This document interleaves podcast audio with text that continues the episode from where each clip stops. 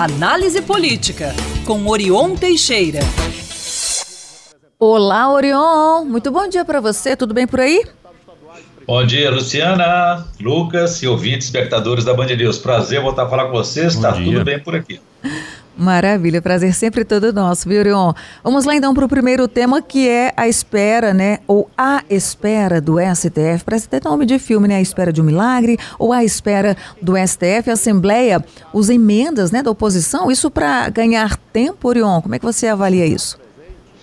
Luciana, todos estão esperando pelo Supremo Tribunal Federal para que ele traga a solução que impediria a votação e até mesmo a derrota do projeto de Zema, governador Romeu Zema, a adesão de Minas ao regime de recuperação fiscal. Está prevista para hoje ou amanhã a decisão do ministro Cássio Nunes Marques, que, se favorável, adiará o prazo de Minas de 20 de dezembro deste ano para março ou abril do ano que vem, para que Minas apresente uma solução e volte a pagar o serviço de sua dívida com o governo federal na casa dos 160 bilhões de reais. Se isso ocorrer, o projeto do governador de adesão ao regime, é, que está quase pronto para ser votado amanhã, será suspenso, dando lugar então aí ao projeto B, que é, foi construído pelo presidente do Senado, Rodrigo Pacheco, em parceria com o presidente da Assembleia Legislativa, Tadeu Leite. Esse projeto alternativo, como já divulgamos aí, traria soluções menos traumáticas para o Estado, para os servidores públicos, para o patrimônio do Estado, ao contrário da adesão ao regime. Ou seja, não traria congelamento de reajuste de salários, nem a venda de empresas estatais para iniciativa privada. Enquanto aguardam, então, o ministro do STF, a oposição vai apresentando ali um, mar de emendas para atrasar a tramitação. As emendas deverão ser apreciadas e reprovadas hoje é, pela Comissão de Fiscalização Financeira Orçamentária. Dessa forma, o projeto ficaria pronto para ser votado amanhã no plenário da Assembleia, onde a oposição adotará outra estratégia, estratégia de obstrução. A estratégia da oposição é a principal arma para todos aí controlarem o tempo.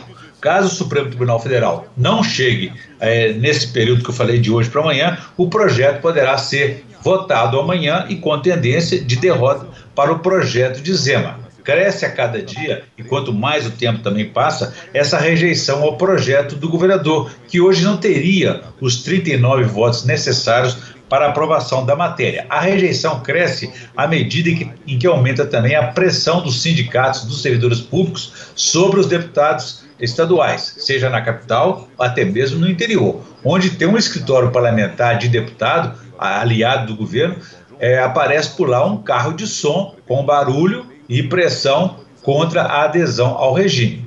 Como notícia de última hora, o presidente da Assembleia, Tadeu Leite, convocou para agora, neste momento, uma coletiva à imprensa e deverá apresentar aí alguma atualização importante sobre tudo isso aí. Vamos aguardar. Orion, o Congresso Nacional está sendo pressionado por prefeitos, né? Isso tudo para que o Congresso derrube um veto do presidente Lula no que diz respeito à desoneração da folha de pagamento. É, hoje é um dia de muita pressão, de muita votação e movimentos no Congresso Nacional. A Associação Mineira dos Municípios, por exemplo, a AMM, está mobilizando os prefeitos mineiros a pressionarem deputados e senadores para que derrubem o veto presidencial ao projeto da desoneração da folha de pagamento. O artigo vetado pelo presidente pode render uma economia de até 11 bilhões de reais por ano às cidades em todo o país, sendo que desses aí 1 bilhão e 300 milhões para Minas Gerais. Os parlamentares devem apreciar a matéria na sessão conjunta aí de amanhã. O texto foi vetado na íntegra por Lula, mas a medida recebeu crítica dos parlamentares do Centrão, incluindo aí o presidente do Congresso Nacional, senador Rodrigo Pacheco, do PSD. A desoneração custa 9 bilhões e 400 milhões por ano aos cofres públicos.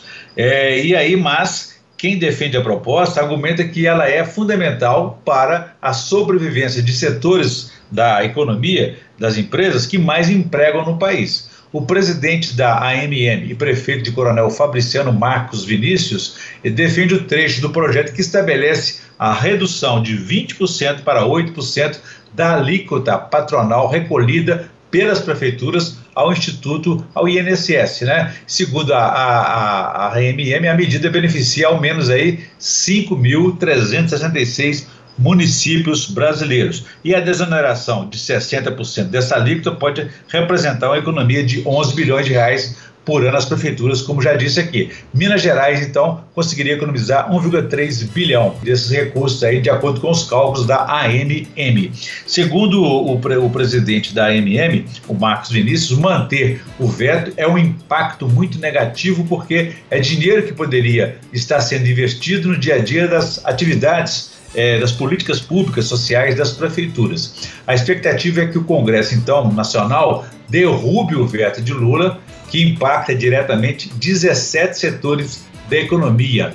É, e vão aí desde vestuário até a construção civil. Em agosto, o Ministério da Fazenda argumentou que a desoneração seria inconstitucional e que outras medidas seriam anunciadas para aumentar a arrecadação na medida em que é, se busca no Congresso, no, no governo federal, o chamado déficit zero nas contas públicas. Tá certo, a gente certo. fica por aqui. Orion, boa quarta-feira até sexta. Um abraço para vocês. Quem quiser saber mais pode consultar meu blog www.blogdorion.com.br. Abraço a todos, façamos um bom dia. Valeu.